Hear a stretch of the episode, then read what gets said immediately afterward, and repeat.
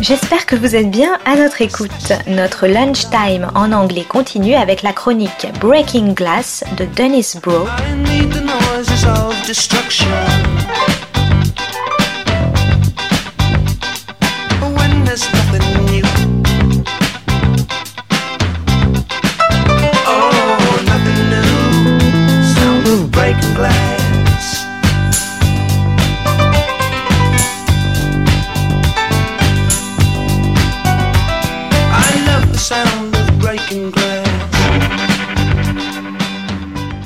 This is Broe on the Eurocultural Beat, breaking glass and reporting from war torn Paris. Today's report Class and Corona Culture. The more things change. In many ways, the rearrangement of life in the wake of the global impact of the coronavirus has created a brave new world. And in other ways, the arrangement has reinforced the cowardly old one. Class differences in the time of a global quarantine have in some ways rigidified. There is a small minority of a rich class which passes this temporary isolation in comfort, having quickly evacuated the contagion of the city centers for sometimes palatial estates in the countryside. There is a middle class sheltered in place, many of whom are able to continue to work and earn online, though often at a diminished capacity. And finally, there is a working class, not able to afford the comfort of sheltering, who must perpetually risk their lives in order to earn their daily bread.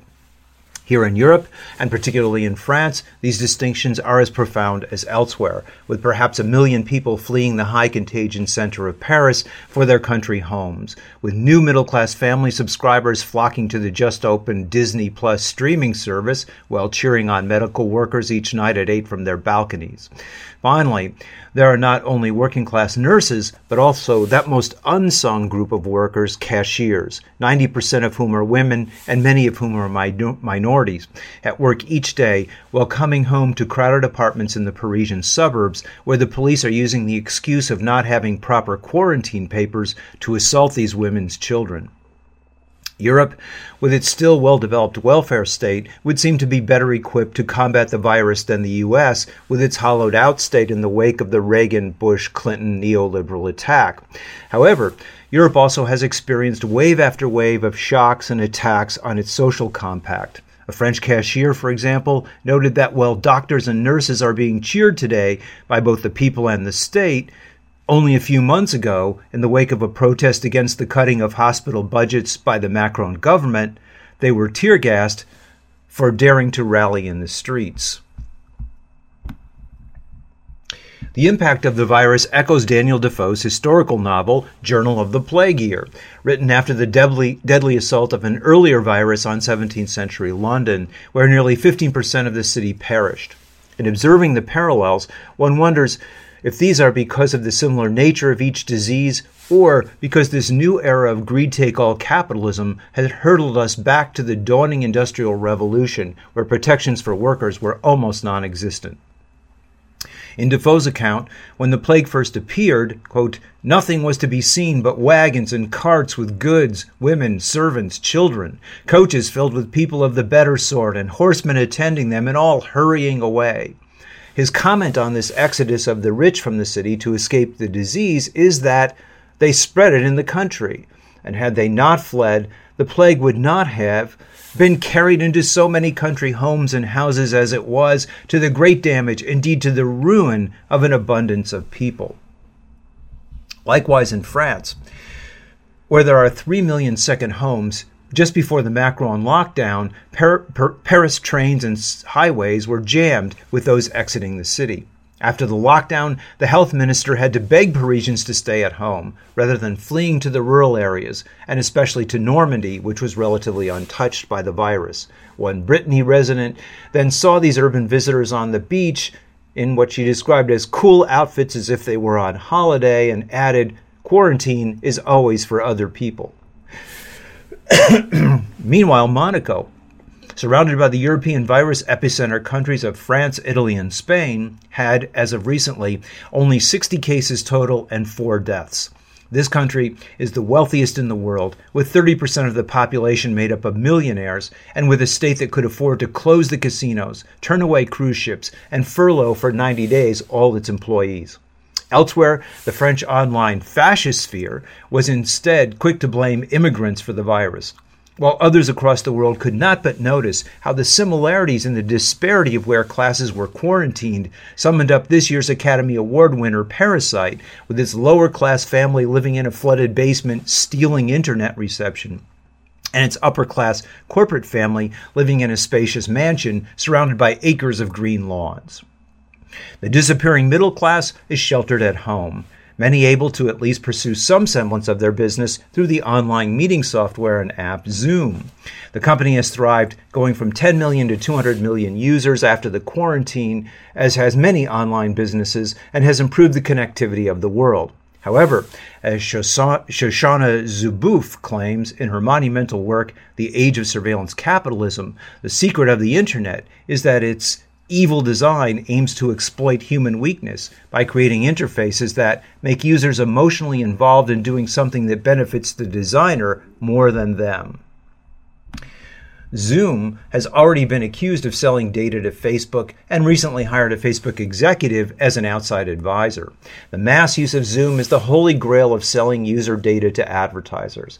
For a long time, there has not been enough data on users' emotions to match with their words to create more detailed profiles. The Zoom meetings supply that data in abundance and will increase the quality of data sold or rented that can be used to supply more detailed consumer profiles.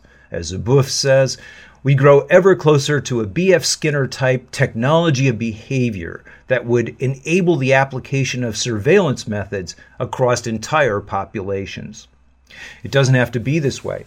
Chinese monetization of internet traffic, for example, is more diversified than simply packaging data to advertisers. The online service Lizhi creates its revenue stream by offering users the option of buying virtual gifts in which to shower their podcast favorites, as was the case with the Japanese group AKB48. Ironically, it's China which does not try to match the US in the efficiency of its consumer surveillance, which is constantly accused of being a thought controlled totalitarian society. While wealthy Parisians were fleeing the city, just across the periphery in the suburbs or banlieue, in the poorest districts such as Saint Denis, whose populations make up the cashiers, sanitation workers, and healthcare orderlies who continue to serve the society, there is an exceptional excess of deaths from the virus. Very similar in the U.S. to the disproportionate deaths in heavily African American populated places such as areas of the Bronx and in the immigrant communities of Queens. Defoe described a similar situation where servants who their masters were obliged to send up and down the streets for necessaries contracted the disease, as restaurant workers, along with the delivery service carriers, put their lives in danger each day. In the present pandemic, where in the French supermarkets new hires from the suburbs abound, so too Defoe described a situation where Though the plague was chiefly among the poor, yet were the poor the most venturous and fearless of it, and went about their employment with a sort of brutal courage, ran into any business which they could get employment in, though it was the most hazardous. Meanwhile, the police whose often casual brutality is detailed in this year's Caesar winner for Best French Film, Les Miserables, have been cited by Human Rights Watch for unacceptable and illegal behavior for several beatings of young men from this polyglot area. They were accosted because they did or did not have their attestation, the legal paper required for leaving the home. The middle class face a fine of 138 euros for not having their papers. The working class face possible mutilation.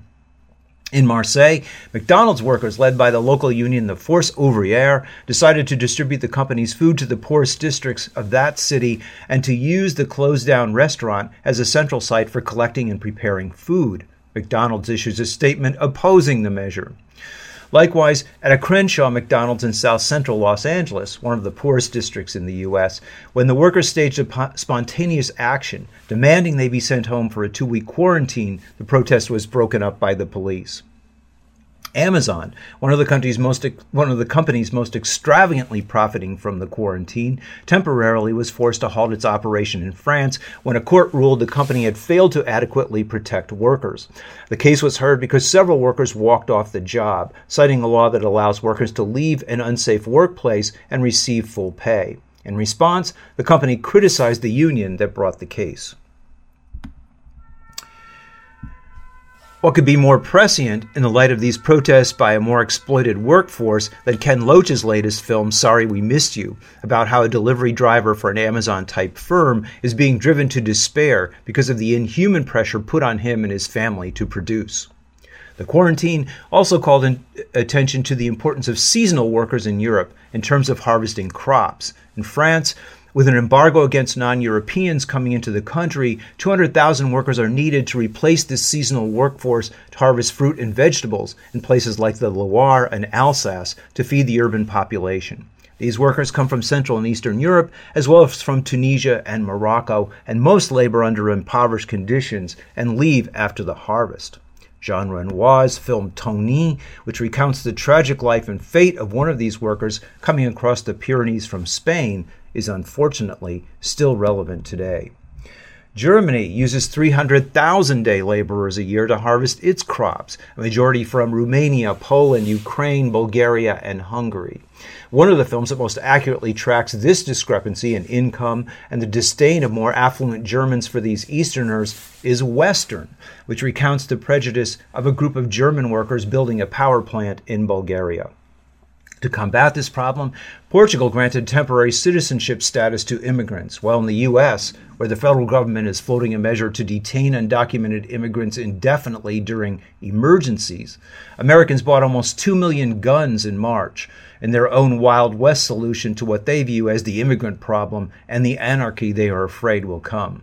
The Trump administration seconded this solution, declaring weapons stores to be an essential business that could, should stay open during the quarantine. Arundhati Roy's eloquent description of workers on the roads in India, where our towns and megacities began to extrude their working class citizens, their migrant workers, like so much unwanted accrual. Workers who had no other resources had to begin a long walk home to their villages. As they walked, she noted, some were brutally beaten and humiliated by the police who were charged with strictly enforcing the curfew readers might eerily have confused Roy's decision for Defoe's, since they were so similar. The constables everywhere were upon their guard, not so much, it seems, to stop people passing by as to stop them from taking up their abode in the towns, because of the improbable possibility that the poor people in London, being distressed and starved for want of work, and by that means for want of bread, were up in arms and had raised a tumult, and that they would come out to all the towns round to plunder for bread. Recurring class tensions also broke out between states. Before it finally passed a European relief bill, the hardest hit countries, Spain and Italy, were proposing the EU issue joint bonds called Eurobonds or Corona bonds which would spread the cost of the economic damage caused by the virus among at least the 19 countries of the common currency. The wealthier northern countries, led by Austria, Germany, and the Netherlands, refused in a process that was similar to these countries' refusal to cancel the debt and instead impose austerity budgets on the countries of the South after the 2008 crisis. This disparity on a personal level is well documented in one of last year's best but forgotten films, Oleg. The film recounts the story of a butcher from Latvia who emigrates to Brussels, the EU capital and center of its wealth and affluence, quickly loses his job, and is bullied to join the criminal underground in order to survive. Oleg's individual path is similar to the national path of countries such as Greece. Finally, to return to Defoe's description of the plague, the virulence of that disease hastened the appearances, he says, of all stripes of charlatans coming out of the woodwork. Because of fear, people ran to fortune tellers, cunning men, and astrologers, and London swarmed with a wicked generation of pretenders to magic, to the black art, and to a thousand worse dealings with the devil. The difference in this stage of neoliberalism where the state exists to serve the interests of financial capital, the banks, real estate, and insurance industries, who the U.S. government bailed out, is that the con men are running the show. Thus, Trump, the snake oil salesman and charlatan in chief, as if he was appearing on a late night TV advertisement for all purpose gadgets such as the Vegematic, suggested that people take hydroxychloroquine, an untested drug that could produce fatal heart arrhythmia, and that one report claimed Trump had invested in. Trump called the drug a game changer and told his viewers to take it. What do you have to lose? The King's Court in Defoe's time fled the city and allowed lower civil servants to bear the brunt of dealing with the plague. Unfortunately, in our time, the court remains in the White House and continues the dangerous and deadly process of urging the country to quickly reopen so that the state does not have to subsidize and can continue to ignore worker unemployment and misery. This is Broe on the Eurocultural Beat, signing off from war torn Paris. Oh, Dennis Broe is the author of Film Noir, American Workers and Postwar Hollywood, Class Crime and International Film Noir, and Maverick or How the West Was Lost. is Hyper-Industrialism and Television Seriality, The End of Leisure and the Birth of the Binge.